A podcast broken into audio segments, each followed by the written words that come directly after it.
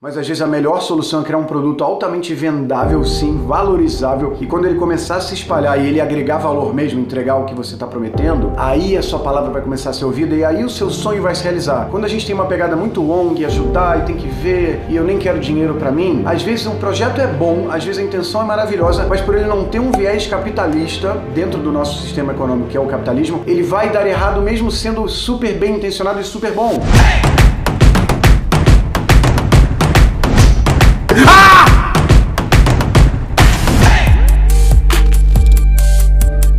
Queria um help seu, quase que eu escrevi para você outro dia. Aquele projeto que eu te mostrei, o projeto de educação disruptiva, o download, eu tô com uma dificuldade de passar ele, por exemplo, pela ganância. Eu tô com uma certa dificuldade. Alguns aspectos desse projeto não rodam tão bem. Mas assim, eu me lembro quando a gente começou sobre download, eu me lembro que eu falava, tá, tá legal, tá legal, mas me parece mais um projeto que é o seu sonho de como você quer ser vista pelo mundo do que o que você está proporcionando de transformação em quem está consumindo. Isso foi resolvido? Foi, não não, já, já. É isso que você falou, parece um sonho meu, mas ao mesmo tempo ele é muito avançado. Às vezes, quando eu apresento ele, parece assim que é uma coisa um pouco distante ainda da realidade, porque é uma espécie de detox digital. E como falar disso sendo sexy, e ainda mais nesse momento que o digital tá tão atual, né? O que eu acho? Eu acho moderno, eu acho que um futuro próximo, se não agora, as pessoas têm que começar a perceber que elas estão completamente viciadas e abobalhadas e dependentes sexualmente dessas telas quando eu falo sexualmente, não é só de coito, é uma relação visceral do tipo, acordou de manhã, mas nem abre o olho e já pega o celular. Essa é. coisa assim vai acabar dando merda. Só que você tem que entender, por isso talvez você esteja tendo conflito com a ganância, porque o seu trabalho é um trabalho no mundo da meditação, da yoga, não é, não é isso. Eu sei que não, não é esse seu trabalho, digo, é primo dessas coisas que nos libertam emocionalmente e tudo mais. Às vezes não dá para eletrificar tudo. Não tô dizendo que o seu projeto é ruim. Se você fala assim, gente, vamos sair do digital, vamos voltar como era antigamente, vamos ter relações mais intensas